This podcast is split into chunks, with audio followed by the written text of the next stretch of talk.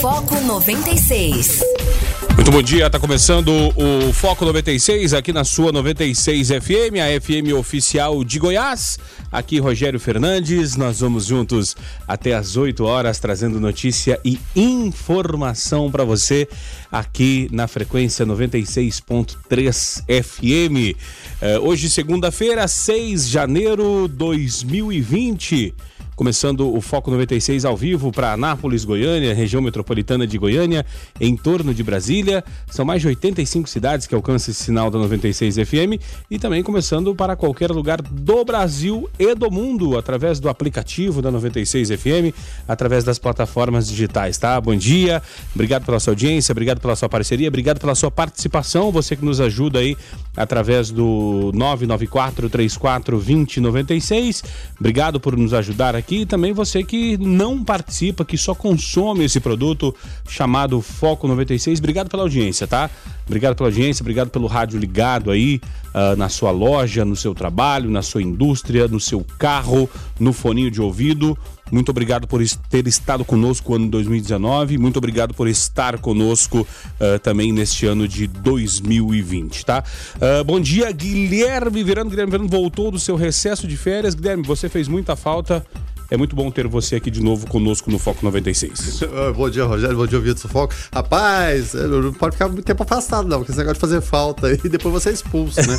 Leva cartão amarelo, depois é expulso, né? Mas, é claro, a gente, todo, todos precisamos de uma pausa, assim, para reflexão, né? Para descansar um pouquinho, mas foi, foi muito bom, muito tranquilo. E a gente está de volta aí para a lida do dia a dia, para repetir os principais notícias, os principais assuntos, as principais notícias. Anápolis, que chuvarada, hein, rapaz? 24 horas seguidas praticamente de chuva, né?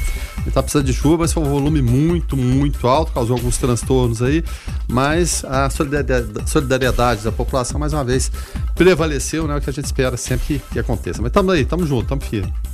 Você pode participar através do 994-34-2096 e começando então com o nosso tradicional giro eh, de manchetes, né? Eh, reflexos, um dia após rompimento de represa, Pontalina tem fornecimento de água retomado e quatro casas interditadas. A família fica cerca de 5 horas ilhadas após o rompimento de barragem em Pontalina.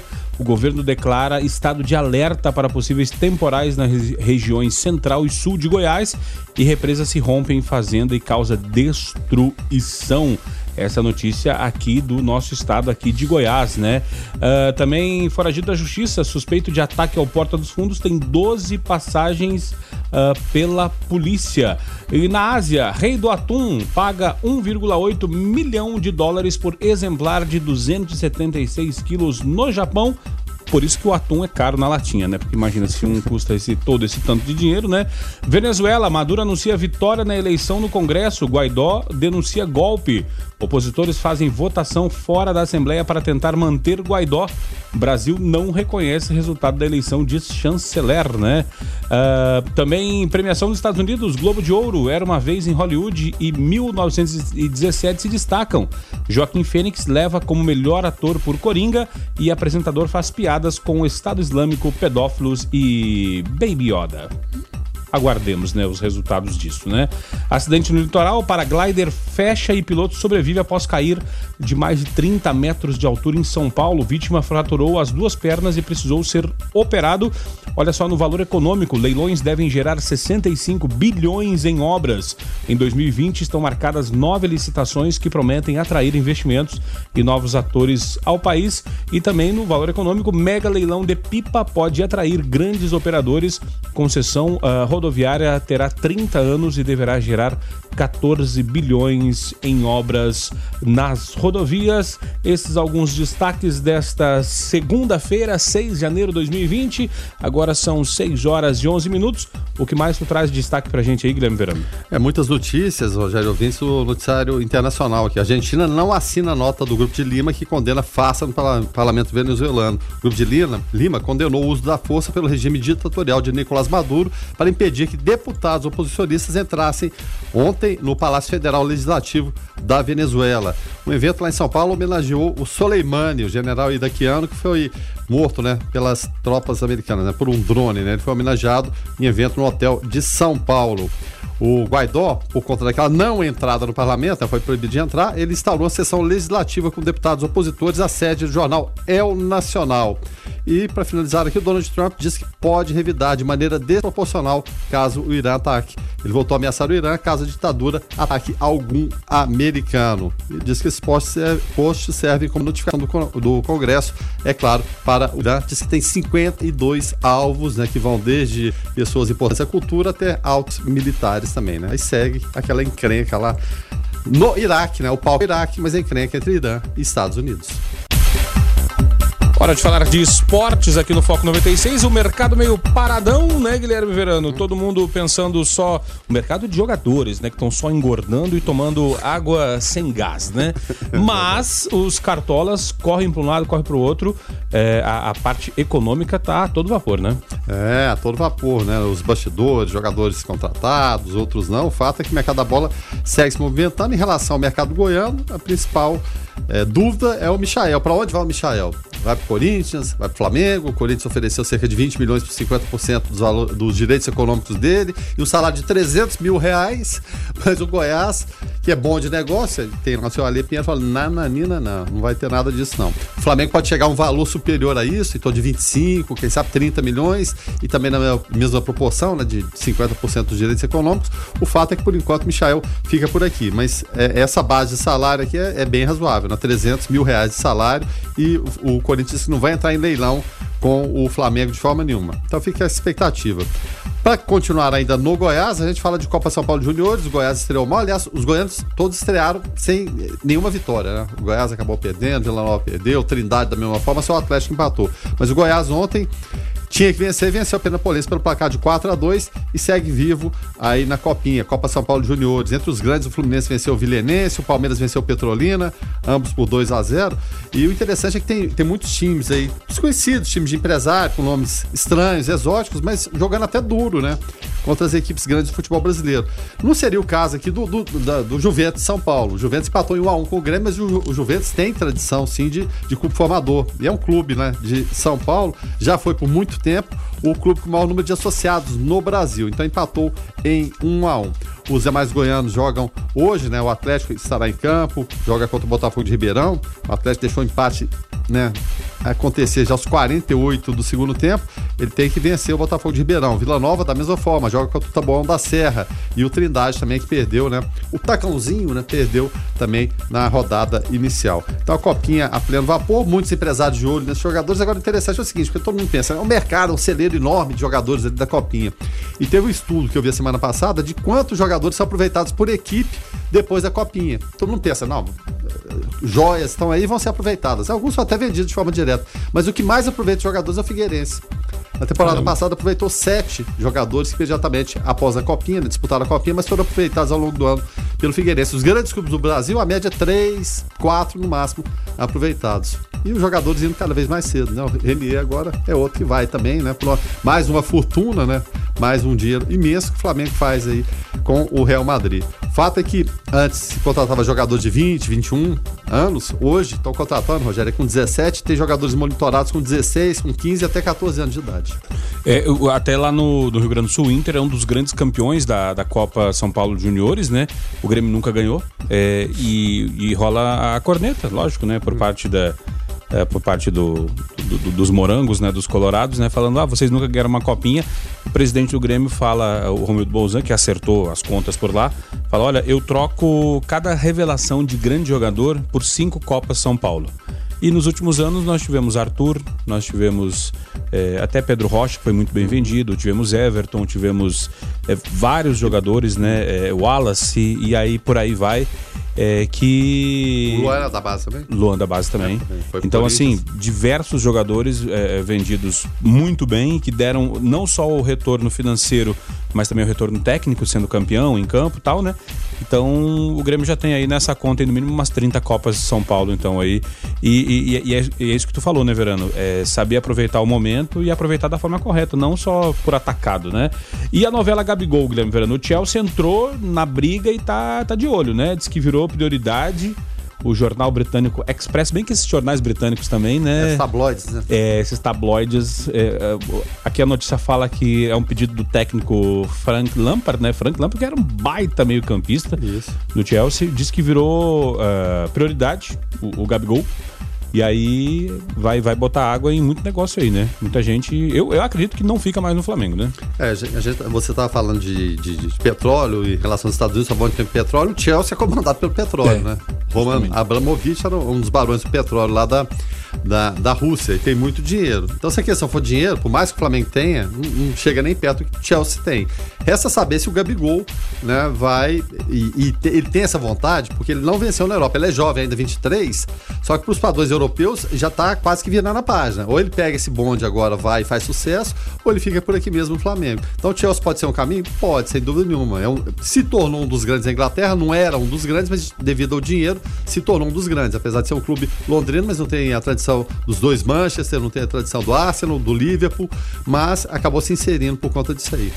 Se a questão for essa, tem o William. O William hoje é a principal referência Sim. do Chelsea, você vê. É, é, um, é, um, brasileiro, mas nunca foi aquele, aquela caixa de bola. Mas se tornou referência, mas o Chelsea hoje ocupa posições intermediárias no, no campeonato inglês em que pesa o dinheiro. Porque o Liverpool, mesmo sem o dinheiro do City e do Chelsea, tem Jurgen Klopp e está fazendo toda a diferença. O Liverpool ontem que se deu ao luxo de entrar num jogo da Copa da Inglaterra com um time inteiramente reserva. E mesmo assim venceu o Everton por 1x0. Tá irritante, tá chato. Eles ganham de todo mundo. É, justamente. Ganhou do Flamengo, que o Flamengo ganhava de todo mundo, o Liverpool foi ganhou do Flamengo. ganhar de você que ganha de todo é, mundo. É, justamente. Agora, a, a, Rafael Sobes, aquele que passou pelo, pelo Fluminense, passou pelo Inter, né? É, tá no Ceará. Olha, o Vozão, enfim, anunciou a contratação. Atacante de 34 anos. Boa contratação pro Ceará, né? Que, que o projeto é ficar na Série A, então que fique, né? Exatamente. Terminou em 16 lugar e está acontecendo isso. Em relação ao Ceará, Fortaleza, vão se estruturando é, boas médias de público. O Ceará, como estado, foi a segunda melhor média de público do Brasil, perdeu apenas para o Flamengo, no caso, né? Ceará e Fortaleza, quando eu falo os dois em conjunto. E o RB Bragantino também está entrando no mercado e contratando gastando dinheiro a rodo. Vai que ser um campeonato brasileiro interessante. Viu, que ficou sem o, sem o Antônio Carlos Zago, né? O Antônio Carlos Zago acabou indo para o Estado. O é, Kashima. É, eu ia falar Estados Unidos, não. É, quem foi para o é, foi pro Kashima, justamente. Ganhar lá os seus, os, os seus dólares, né? Quem, foi, quem tá indo para os Estados Unidos é Alexandre Matos. É, é, Alexandre Matos, que era car cartola no Cruzeiro, estava no, no, no, Palmeiras, foi pro Cruzeiro, né? E o Cruzeiro caindo, ele se ajeitou lá com o Redden é, Futebol Clube da Inglaterra. Falei Estados Unidos, é por causa do sotaque inglês aqui, né? É, me, me, me troquei as bolas, mas disse que vai ficar no Cruzeiro até ajeitar as coisas nos primeiros meses, né? Todo mundo, na hora que o barco afunda, quer dar um jeitinho de, de claro. sair fora, é, né? É surpreendente, né? Vai pro futebol inglês. Vamos ver se lá ele vai agir com a, com a mesma competência que ele agiu um tempo no Cruzeiro, mas foi competente ganhar títulos, mas só que faliu o Cruzeiro. E no, no Palmeiras fez certo sucesso, mas acabou saindo também. É, o Palmeiras com a Crefisa do lado fica fácil também, né? Virando em um dos desdobramentos, né, desta questão aí lá do, do ataque, né, dos Estados Unidos ao Irã, aí tem muita gente que quer botar Israel no meio, e aí Jair Bolsonaro já falou que fica do lado dos Estados Unidos, e todo mundo que tá aí com, uh, na reserva tá tudo morrendo de medo, né? O que eu tenho de amigo que tá aí falando, olha, se tiver guerra eu vou ser convocado, e aí como é que faz, né? Mas não vai ter guerra não, gente. Calma aí. Esquece. É, fica tranquilo. O fato é que, que é, com é, essa questão, né, o Irã anunciou que vai enriquecer urânio de forma ilimitada, sem, sem saindo do acordo, né, para uh, enriquecer urânio de forma mais, mais tranquila, né, con, uh, controlada, né. Isso gera o que eu acredito, Guilherme Verano, o que o, o Xi Jinping, lá, aliás, o Kim Jong-un, né, da Coreia do Norte faz, né? Tipo assim, ó, eu tenho a bomba aqui, se eu apertar o botão explode todo mundo, gente. Então, é, gerar o, o pânico é, é uma das formas do, do Irã poder negociar, né? É, é uma das saídas, né, Rogério, eu diria, né? Os Estados Unidos saem do, do acordo, o Irã permanece, vai sair. O fato é o seguinte: você tem uma bomba atômica, a, a, a coisa realmente é, muda o tom, né? Kim Jong-un que, que o diga. Você é mais respeitado devido ao poderio bélico que você tem. Porque na condição atual normal não existe a menor possibilidade do Irã entrar no conflito com os Estados Unidos. Nem o Irã, nem ninguém, na verdade, né? A não ser que tenha arsenal atômico ameaçando, mas a gente sabe que isso não vai acontecer. O, o palco hoje desse confronto Estados Unidos e Irã vai ser o Iraque O Iraque, a partir do momento da queda do Saddam Hussein, patrocinada pelos Estados Unidos, Sim. o que era uma maioria sunita, no, no caso do Iraque, se tornou em grande parte xiita, que é o quê? Do Irã. E, e vai aqui até uma observação, né? O Irã, muita gente fala de país árabe, o Irã não é árabe. Não é um povo árabe, é um povo persa. É um povo que a origem é indo-europeia. Então, é, é mais fácil o iraniano falar com um brasileiro e entender mais o português do que entender o árabe. Caramba. É, exatamente. Então tem, tem esse detalhe. Fala, joga todo mundo no mesmo balão, mas não é, são, são peças, né? E até a, coisa muito popular que a gente vê é que? Os tapetes persas. O Irã se chamava Pérsia, na verdade, até 1935. 1935 para cá que passou a ser Irã. Mas o palco preferencial é o quê? O território iraquiano. Os Estados Unidos não vão bombardear o Irã, a não ser por uma questão excepcional. E o Irã pode retaliar de que maneira? Vai atacar o território americano? Muito menos. Os Estados Unidos não vão atacar o Irã, o Irã muito menos atacar o território americano. Mesmo porque não tem condição. Os Estados Unidos, se quisessem, é claro, eles poderiam, mas vão entrar no conflito, um ano principalmente de, eleição americana, não vão. Então o território passa a ser o Iraque. O Iraque, não vou dizer que virou meio terra de ninguém, mas o Irã que tinha rivalidade com o Iraque, tiveram até guerra. A guerra Irã-Iraque durou cerca de 10 anos, na época o Saddam Hussein comandando o Iraque, os ayatollahs comandando o Irã. O Iraque, com a saída do Saddam Hussein, fortaleceu muito o quê? A influência do Irã, que é um país vizinho. Então hoje você tem uma situação até curiosa no, no Iraque, que é a seguinte: você tem várias pessoas que eram rivais do Irã, mas apoiando é, o Irã e o sentimento nacionalista que surge lá de grupos ainda nacionalistas, sunitas, querendo voltar ao velho Iraque, a rivalidade com o Irã. Mas um ponto em comum: é, tanto o pessoal que está apoiando o Irã e antes era contra, e o pessoal que é contra o Irã, mas é contra os Estados Unidos também. São generais, nacionalistas.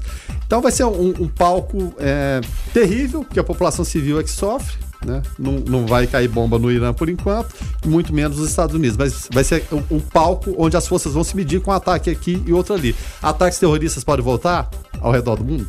Sem dúvida nenhuma, porque principalmente o grupo armado libanês Hezbollah é patrocinado pelo, pelo Irã. Pode ser uma ponta, né, em relação a isso aí, atentados terroristas pontuais. Agora, que reação os Estados Unidos vão ter em relação a isso aí, de morrer algum americano? Aí é o que o Trump falou, pode ser uma reação grande e desproporcional. Falou que são 52 alvos que ele tem. Esses 52, lembrando de 52 reféns em histórias passadas.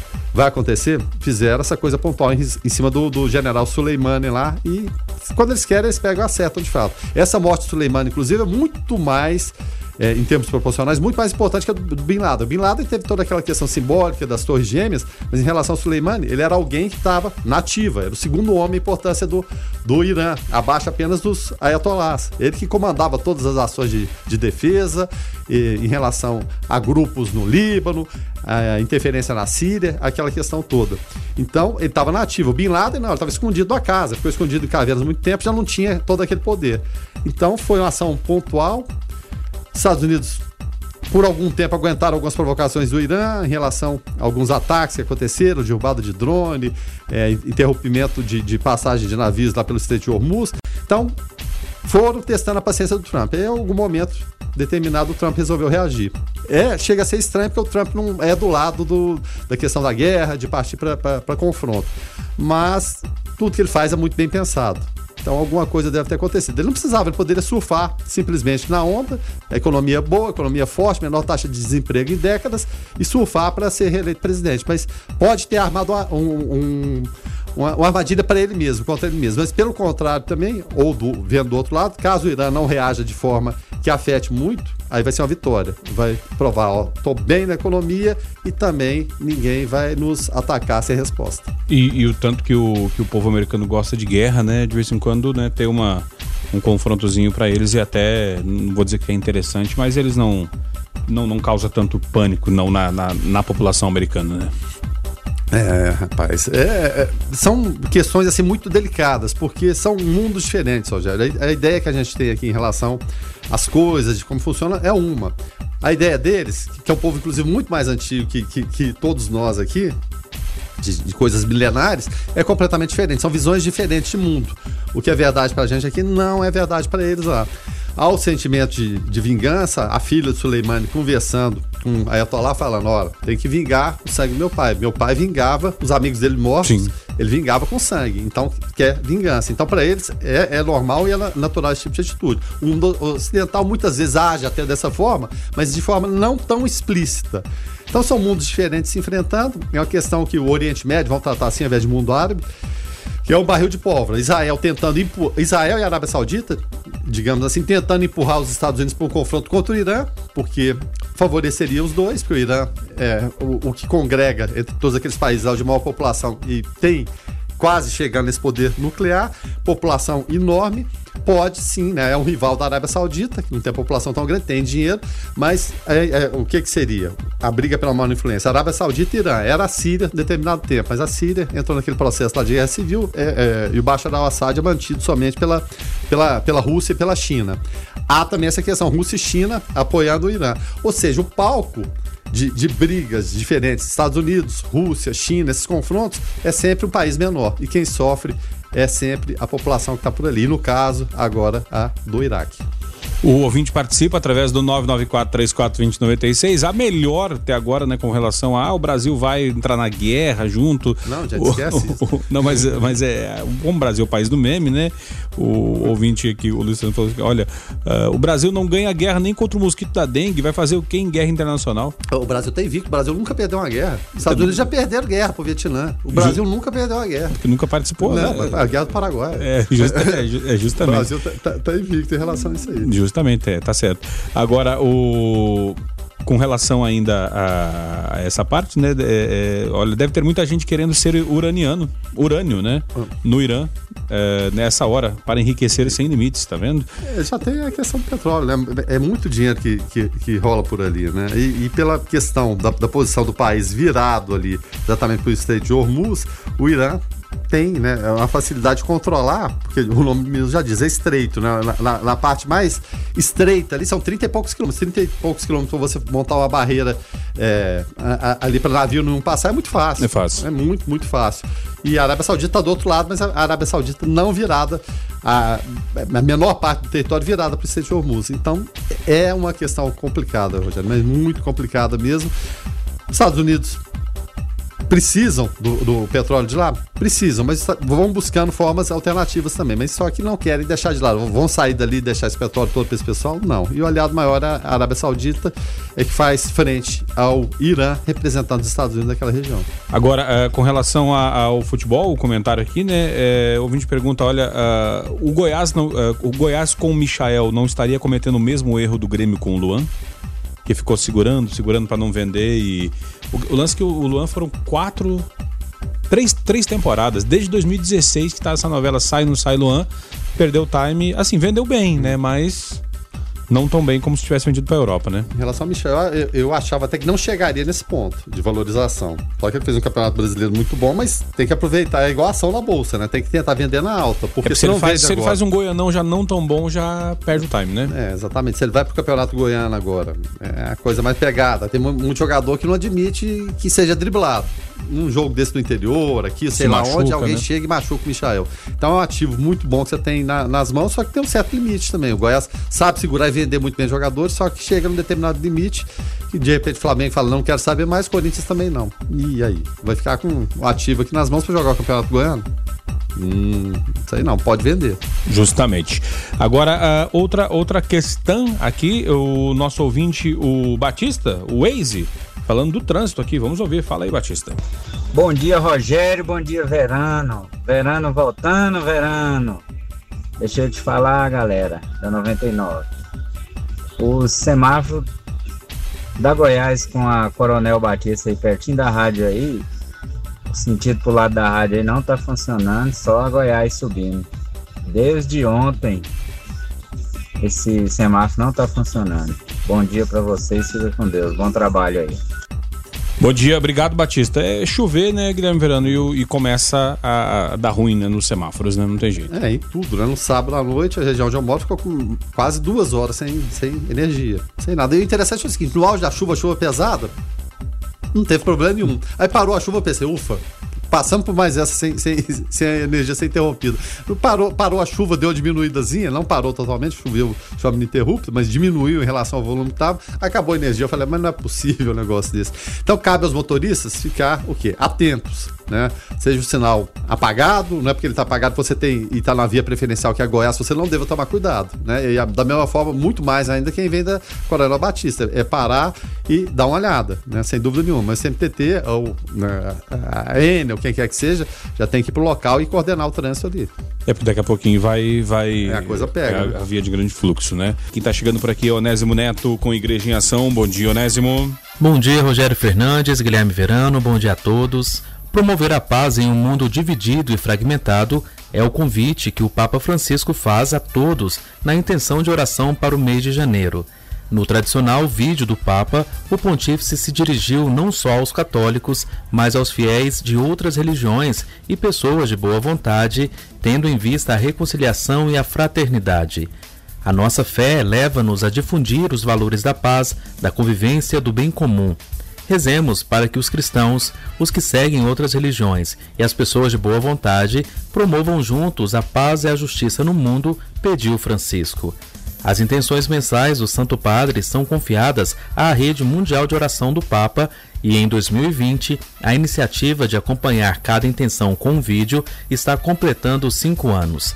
O vídeo do Papa é uma iniciativa global, é publicado em 14 idiomas, e em 2019 suas edições mensais foram vistas por mais de 12 milhões de pessoas nas redes sociais.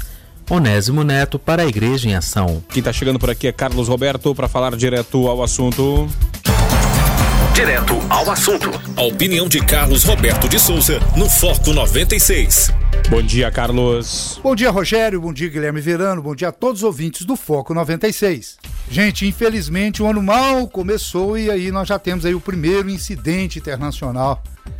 Foi o ataque dos Estados Unidos ao aeroporto de Bagdá, onde matou aí pelo menos oito pessoas. Entre elas, o verdadeiro alvo dos Estados Unidos, que é o, era, né, que ele faleceu, o general iraniano Qassem Soleimani, chefe da tropa de elite do exército iraniano e que foi apontado como responsável pela invasão à embaixada americana em Bagdá recentemente. O Irã nega a participação nessa invasão.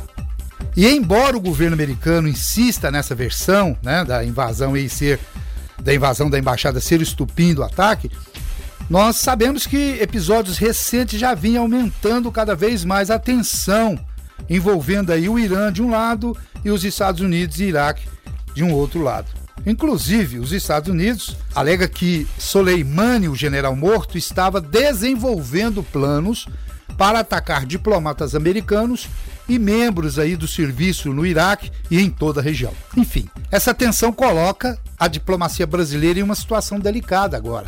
E por que que coloca, Carlão? Gente, tradicionalmente, os governos anteriores adotavam a postura de construir pontes, de construção de comunicação, de comunicação, de é, conversar antes de qualquer outra coisa, sempre em cima do muro.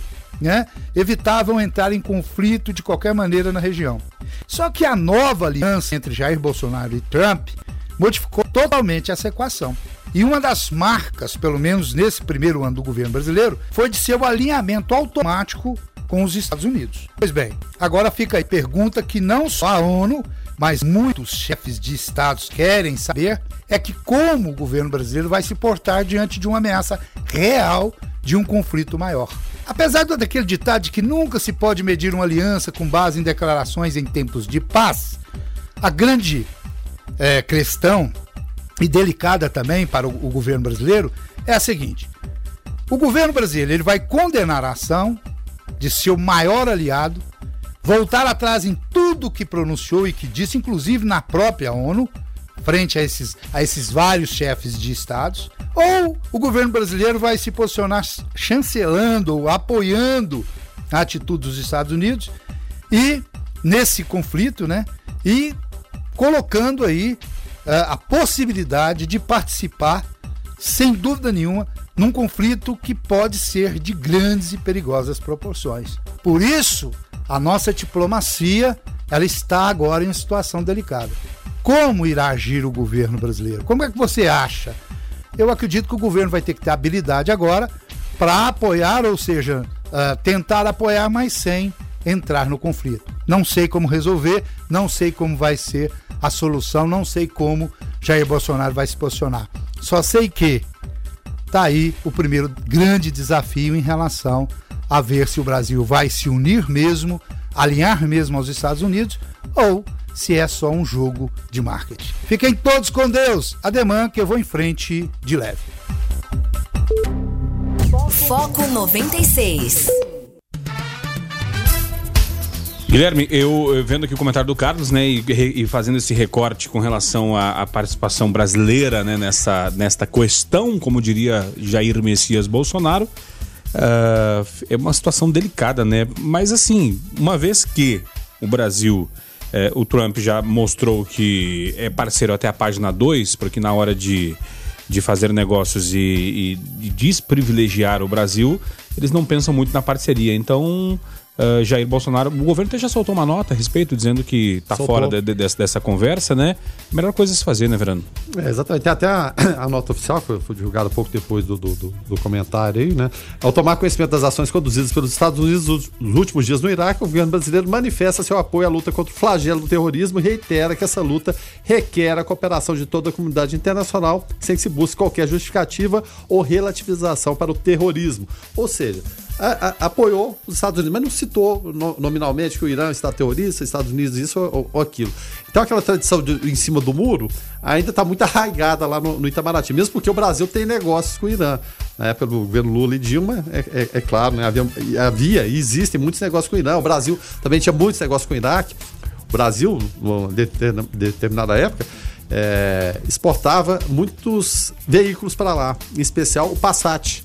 Lembra do velho antigo que, Passat? É, que virou o Passat iraquiano, inclusive. Isso, né? Passat iraquiano, que era só de quatro portas que é pra lá. Era rejeitado no mercado brasileiro, mas lá eles já tinham, é, é claro, né? a, a, lógica perfeita que o carro quatro portas é, é muito melhor que o de duas portas, né? a não ser os esportivos de alta sim, sim. desempenho, né? Ferrari, Lamborghini, aquela coisa toda. E tinha uma característica especial, eles não eram automáticos e os iraquianos estavam acostumados com carros automáticos. Então, para sair e manobrar o carro no, no, no, no porto, para retirar, engatava-se a primeira, eles insistiam em ficar andando de primeira, achando que, é claro, naturalmente era, câmbio automático. E muitos passados fundiram o motor nessa época, eles reclamaram, esse carro não presta. Não, mas peraí, deixa eu explicar, o carro não é automático, ele não tem só a primeira, ele tem as outras baixas também, eles não tinham nem ideia, na verdade, como funcionava um carro que não fosse o de câmbio automático. Mas, enfim, né, a nota tá, tá dada a esperar, mesmo que o Brasil é um personagem menor, é claro, em todo esse cenário. Tem a questão toda do petróleo, influencia aqui, mas nem Irã, nem Iraque, nem Estados Unidos estão ligando muito, dando muita bola que o Brasil pensa, não, mas podem ligar se o Brasil tomar um partido muito claro em relação a um ou outro.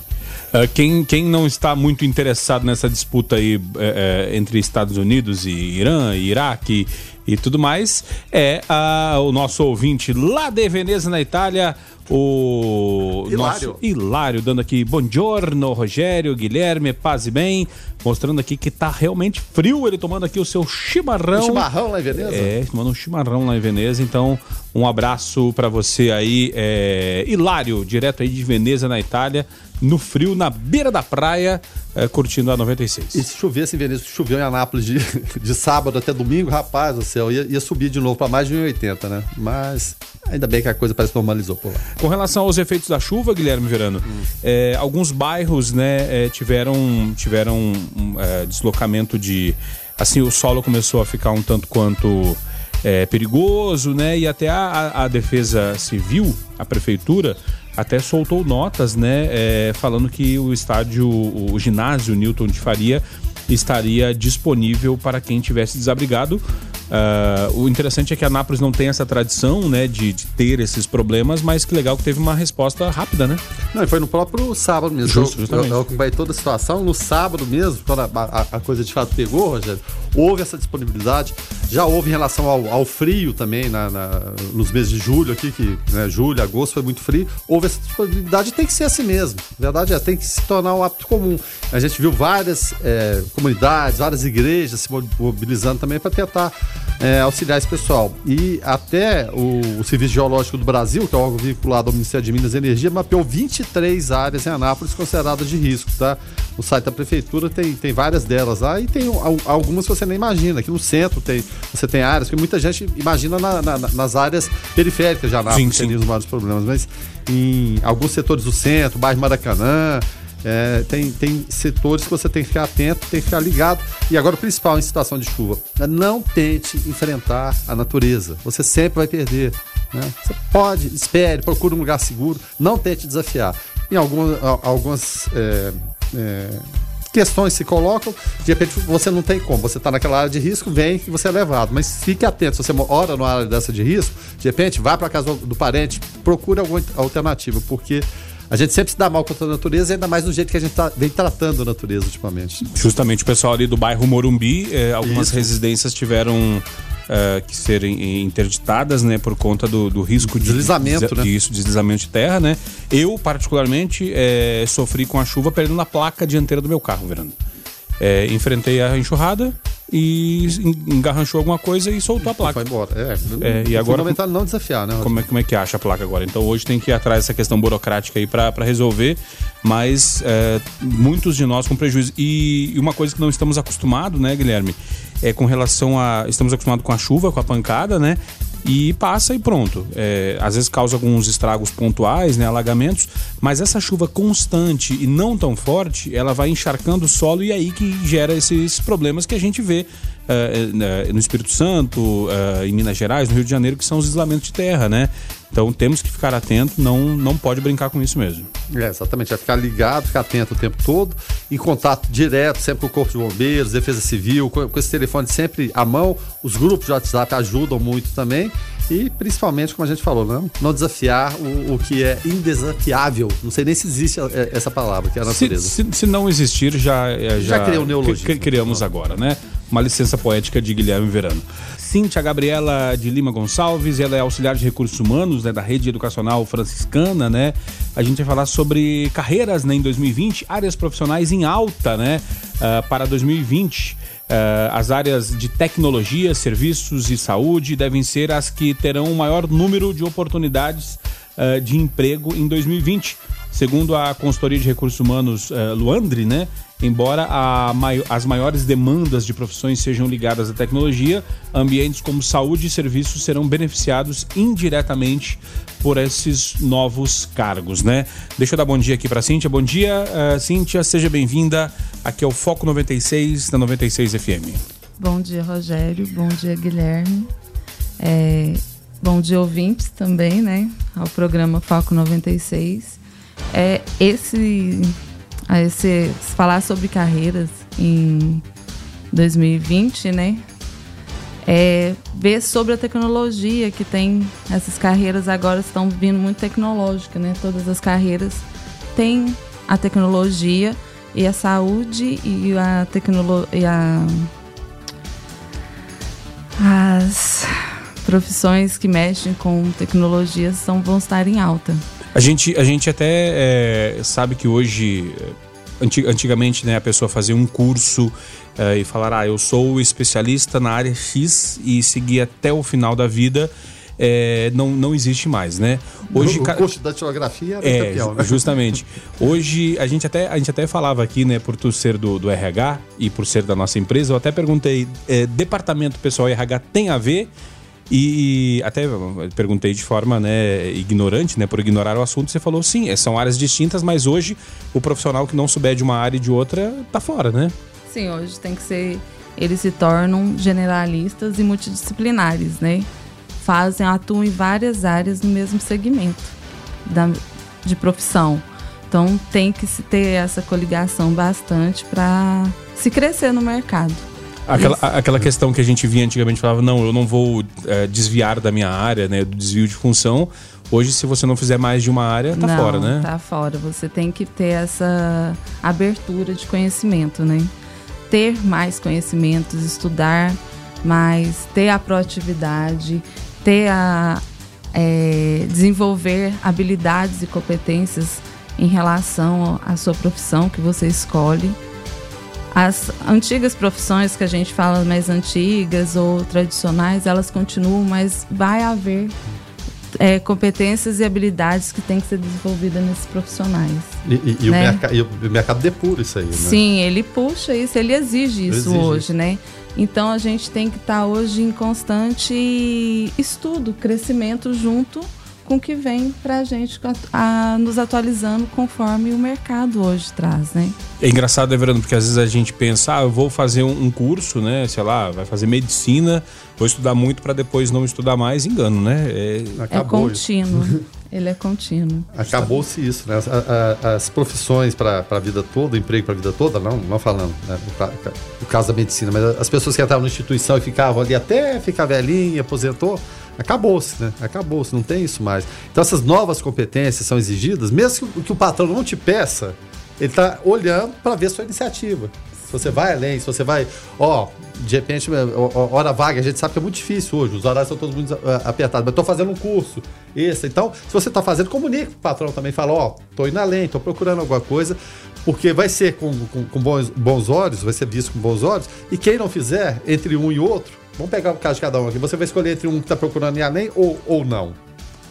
Ah, hoje os profissionais vão ter que sair da sua zona de conforto. É, claro. Né? Ela, eles vão ter que procurar o além, o a mais, o diferencial para ficar nas mesmo, empresas. Mesmo que eu chegue, ah, sim, eu não fui contratado para isso. Mas se é a área dele, ele quer agregar e quer crescer nessa claro. instituição, ele tem que fazer isso, né? Hoje é, é uma realidade do mercado de trabalho. O profissional que não tem o diferencial, ele não cria ou não quer criar habilidades, é, que venham para crescimento, ele não fica. Vai ter Mas... outro que vai ocupar o lugar dele. Hoje recebendo a Cíntia Gabriela. Uh, ela é auxiliar de recursos humanos na rede educacional franciscana, né? O, o, famoso Colégio São Francisco, né? É, que não é só o Colégio São Francisco, como tem uma série de por isso que é uma rede, né, Guilherme Verano? Uma é série de outras. Né? É, justamente. Rede educacional é, franciscana. Isso. A gente, a gente é, falando a respeito de carreiras, né, para 2020. E aí eu te pergunto, Cíntia, é, hoje a gente vê muitas pessoas indo muito jovens, né, para a faculdade, para a universidade. E às vezes, quando na metade do curso ou no final do curso, às vezes falando assim, poxa, fiz um curso e não me identifiquei, né? Uh, e a gente hoje tem também muitos casos de pessoas né, que, que não estudaram e estão buscando uma formação.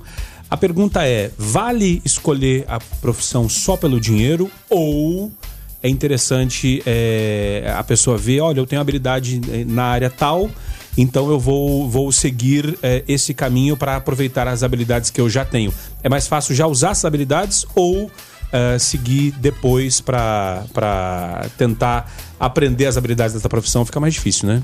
Sim. É, quando a gente escolhe a profissão, Rogério, a gente tem que ter consciência, analisar bem, né? Tudo que ela, essa área nos vai proporcionar. Então a gente escolhe, estuda, vê áreas coligadas a essa profissão que você tem para escolher, que você está escolhendo como, profissão, como profissional. E, e nela e você pegar e ver as habilidades e competências. E no meio do curso, se você achar que você não se identifique, procure outro.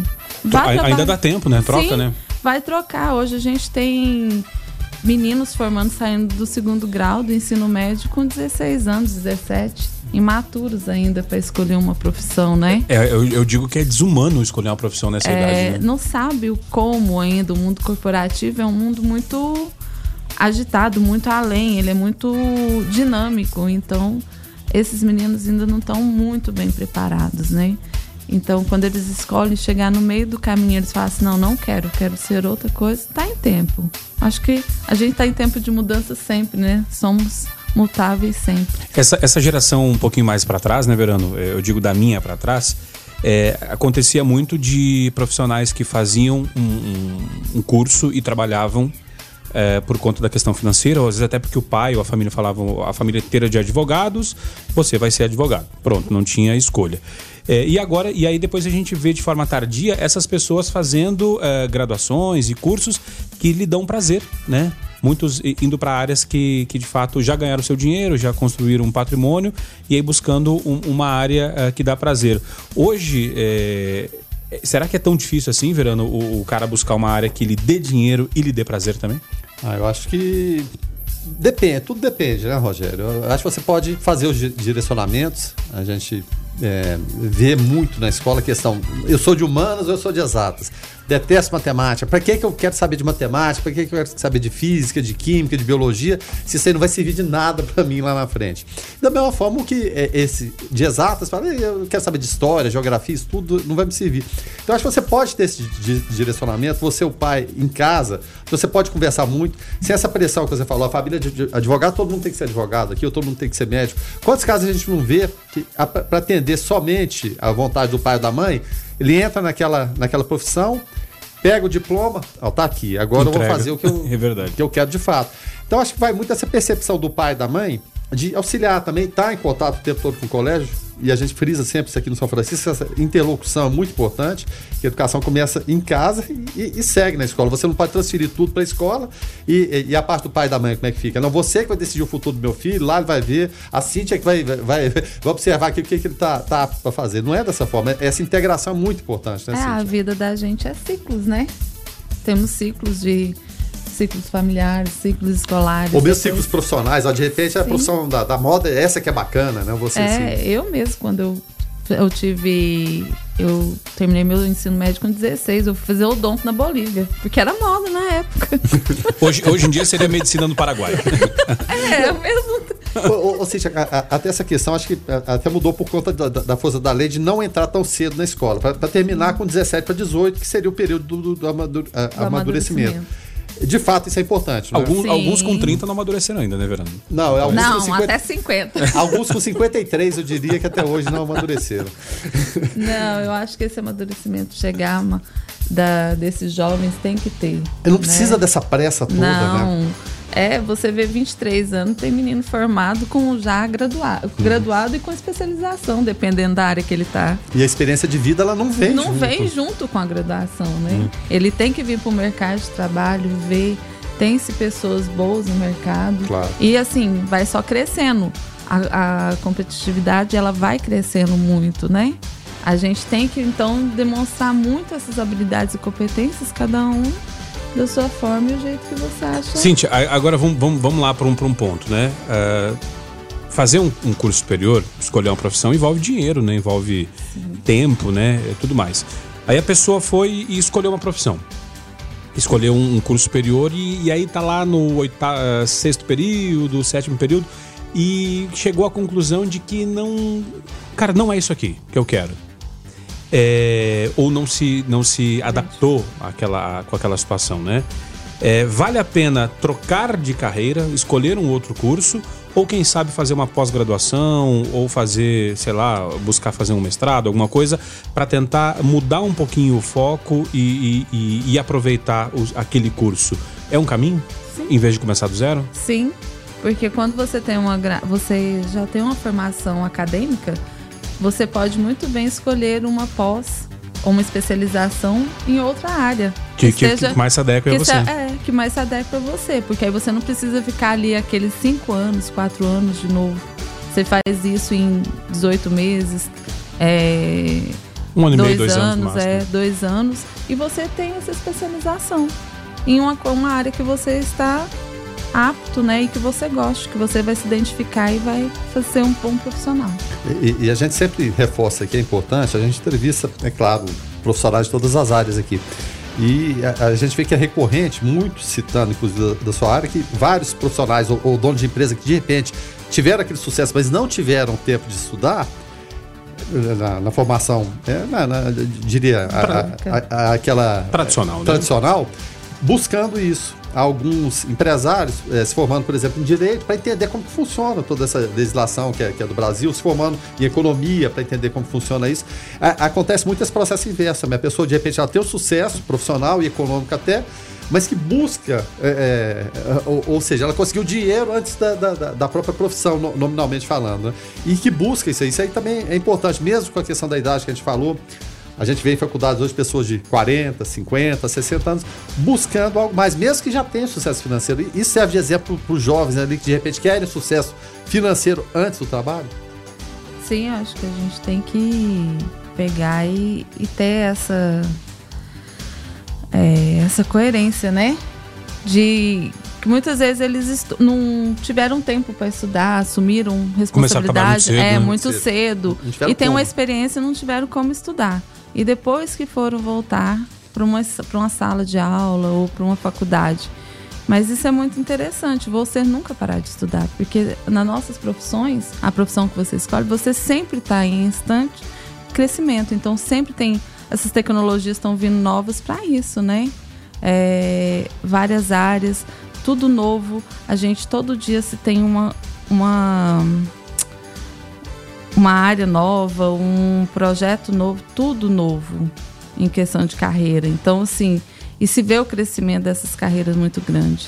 Então a gente tem que ser e correr atrás do nosso sonho para ser um bom profissional. Independente você... da, da, do, da idade que é, você tenha. É claro, e mesmo porque se você ficar atento e olhar uma oportunidade de mercado ali e se adiantar ao, ao, processo, a onda, digamos assim, você vai estar lá na frente, sempre um é, passo ver à frente. sempre as tendências, né? Isso, exatamente. E até porque hoje em dia, ah, tá muito tarde para estudar, não tá. Uma vez não. que não iremos nos aposentar, né? Vamos ter que não, trabalhar, então... É, o governo já fez isso pra gente. Né? Justamente.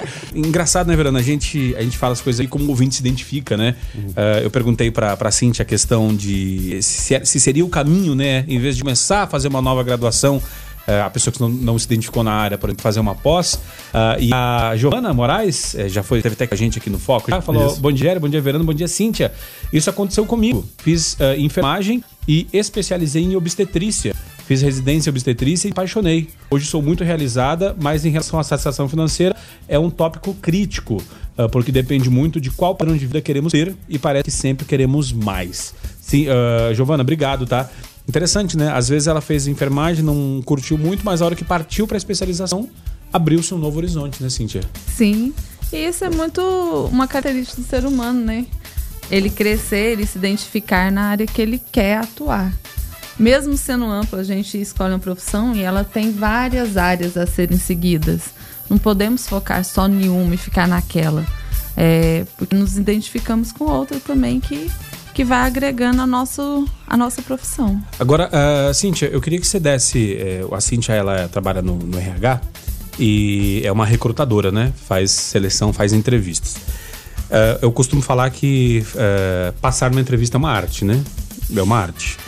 É, sair bem numa entrevista, né? E, e aí eu te pergunto assim, uh, para pessoa que está começando 2020, uh, formou, né, final do ano passado, ou está querendo trocar de carreira, qual que é a dica uh, para encantar o entrevistador? E outra, não só encantar esse entrevistador, mas uh, sem precisar mentir, porque a gente acontece muito da pessoa na hora ali uh, querer vender até terreno na lua, né, Verano? E depois na hora de. Assiste, percebe. Assiste, Isso. Percebe. E na hora de exercer a atividade, não ser nada daquilo que se vendeu na entrevista, né?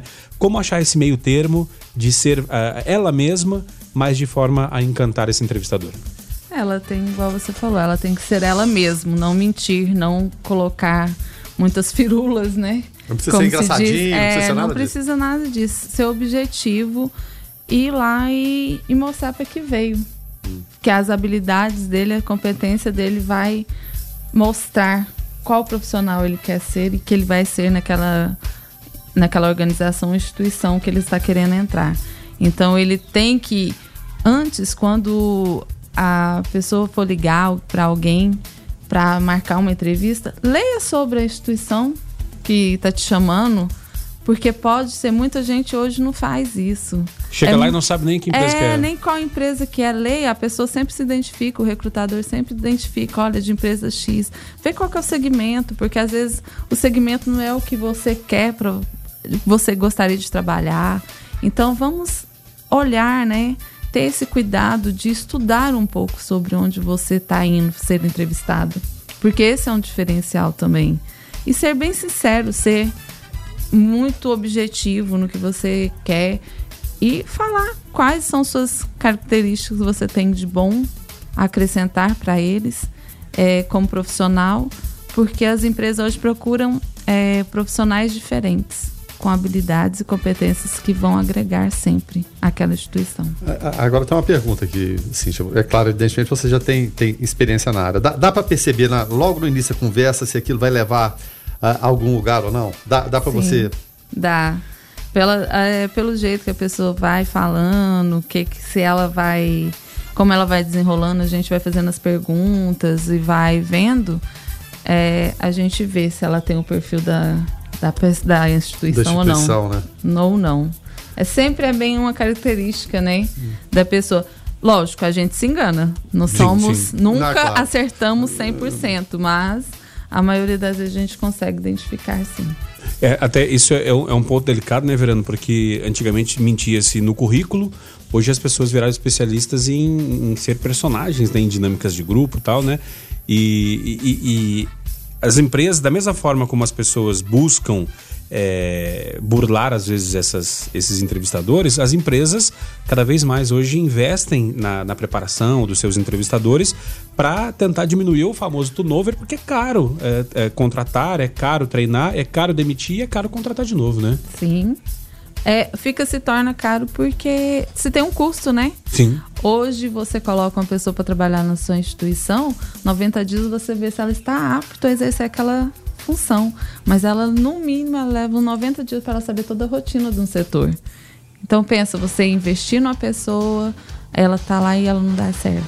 Aí você tem que começar tudo de novo, parar todo um setor para começar tudo de novo. Se torna bem caro. E acaba sobrecarregando o coleguinha Outro, que está do lado, né? Sim. Também. E, e, e, dica, o pessoal que vai ser entrevistado, não, por exemplo, vai ter uma entrevista com a Cíntia lá. Nossa, a, Cíntia, será que ela é brava? Será que ela não é? Quais as dicas para a pessoa que vai ser entrevistada? Porque muitas vezes a pessoa, no, no trato do dia a dia, ela conversa, é tranquila e tudo, mas igual aqui, a gente tem entrevistados que são bons na área, mas chega no microfone, trava. Isso acontece, acontece com todo mundo. Mas em relação à entrevista, que dica você daria para o jovem hoje, que é claro, é normal essa apreensão, né? Até mesmo pela pouca idade. Gente mais idade também fica nervosa, isso é perfeitamente normal. Mas as dicas para você que vai partir para entrevista ou está partindo para entrevista nesse momento, Cindy? E com calma, né? Ter calma, é não se existe assim uma preparação, se existe você um conhecimento, você estudar sobre a empresa que você foi recrutado para fazer o processo seletivo, ter calma, é, ser bem sincero, para que tudo flua bem. Hoje se existe vários tipos de recrutadores e a gente tem que analisar os perfis, como que a pessoa chega, qual que é o cargo que ela quer, que a gente precisa. Então a gente analisa assim, né? As pessoas chegam pra gente, a gente vai analisando como ela se porta na entrevista, como que ela fala. Questão do vestimento. Sim, quanto mais você tiver, não precisa ser aquela coisa. Chegar de terno e gravata? Não, ela pode ser uma pessoa é, mais casual, mas bem alinhadinho, né? E, e até abrir um parênteses nessa questão, é, certa feita, um, uma esposa de um colega meu Falou, olha, fui, fui a Odaia fazer entrevista numa, numa indústria e o currículo dela é muito bom, só que ela não, só que ela não foi contratada, porque ela, ela tem, ela queria entrar na área de química, né? Só que para entrar na área é complicado, então ela queria entrar na produção para depois fazer um processo interno e ir para a área dela. Só que ela foi com as unhas, uh, aquelas unhas uh, assim grandes, muito bem pintadas, né? Foi com blazer, tal, foi assim com perfil uh, que não, não, é, não se encaixaria no perfil de indústria. E aí a entrevistadora olhou e falou assim: Ó, oh, mas aqui a gente tem que pegar caixa, carregar peso. Você consegue com essas unhas? Ela, sim, consigo. A entrevistadora deve ter olhado e falado assim: cara, essa menina não vai, não vai aguentar. Então, às vezes, é, é, ir demais para um, um, uma vaga que é de menos também é um erro, né? Sim. Você tem que pegar e ver, né? Qual que é está se candidatando. Então, você tem que agir conforme você tá é, para área se, se enquadrar tá, onde se você quer entrar. onde você quer entrar. Não adianta você querer ir para um chão de fábrica, indo de salto número é, 15 ou de blazer, o cabelo todo assim, lógico que bem arrumadinho, mas você para pessoa também fala assim, não, ela não vai dar conta. Às vezes pode até dar conta. É, pode, pode, ser até um preconceito, um às avessas, né? né? Às é. avessas, porque tá muito bem vestida. Tá muito bem vestida, ela hum. não vai querer isso. E isso acontece também hoje, é, pessoas que foram acumulando conhecimento e pessoas que têm que mentir no currículo, mentir entre aspas, é, diminuir a sua, a sua função. Às vezes a pessoa, uh, já vi casos de pessoas que têm que é. tirar uh, um pouco das suas, da, das suas formações, né? porque senão o entrevistador olha e fala assim, ué, primeiro que esse cara vai vir pro meu lugar, e segundo, e segundo que é, ele não vai querer trabalhar pelo salário que tem aqui, né? Mas se a pessoa coloca no currículo, ela coloca o seu currículo no mercado, ela tá aberta para os empregos, ela sabe qual é o valor sim, do sim. salário que é oferecido. Então, às vezes, os recrutadores têm essa, um pouco desse preconceito que de pensar o que o outro é. quer, né? E não é assim, a gente tem que ver. Se antes você ganhava X salário e hoje você está indo para um processo seletivo, portanto, é porque começo, você, né? você quer para o começo. Porque aquele X salário que ele ganhava antes, ele galgou, né? Ele cresceu sim, sim. até ele ganhar aquilo. Então a gente tem que dar essas oportunidades. E a questão de você tirar alguns conhecimentos, algumas habilidades que você já tem por causa de um emprego, isso se tornou bem claro hoje. Tem muita gente que é, os recrutadores olham os currículos e veem que tem aquele tanto de formação, achar não vai querer ficar aqui ou vai, vai ficar pouco por tempo por esse salário. Mas eu acho que a gente não precisa mentir e tirar, porque Sim. com o dia a dia você vai demonstrar qual profissional você é. Tá certo. Dito isso, então, deixa eu agradecer demais aqui a participação do ouvinte, que nos ajudou aqui através do 994-34-2096. Agradecer a Cíntia, a Cíntia Gabriela de Lima Gonçalves, ela é, trabalha lá no, nos recursos humanos da Rede Educacional Franciscana. Cíntia, obrigado pelo bate-papo, uh, espero que você tenha gostado e até uma próxima oportunidade. Obrigada, Rogério, obrigado, Guilherme, obrigado, ouvintes, e um bom dia e um bom semana a todos. Tá certo. Guilherme Verano, dito isso, então, o foco vai ficando por aqui. Meu querido, bom te ter de novo aqui e até amanhã. Até amanhã, mas a gente está de volta, agradecendo sempre, é claro, a participação do ouvinte, a participação da Cintia hoje aqui também. Isso aqui é importante, né? E a gente sempre deixa bem claro, trocar ideias, né? Ninguém é dono da verdade, trocando ideias a gente chega num ponto que fica legal para você e para a gente também, para todo mundo. Tá certo, então. O Foco vai ficando por aqui com trabalhos técnicos e apresentação de Rogério Fernandes. O Foco tem comentários de Guilherme Verano, a produção do Lucas Almeida e do Eberwitch, a coordenação artística do Francisco Alves Pereira, o Chicão, a direção comercial do Carlos Roberto de Souza, a direção geral de Vitor Almeida França. Eu volto às 5 da tarde no Observatório. Na sequência, você fica com David Emerson, o DW no Hits 96. Fiquem todos com Deus, paz e bem. Foco 96.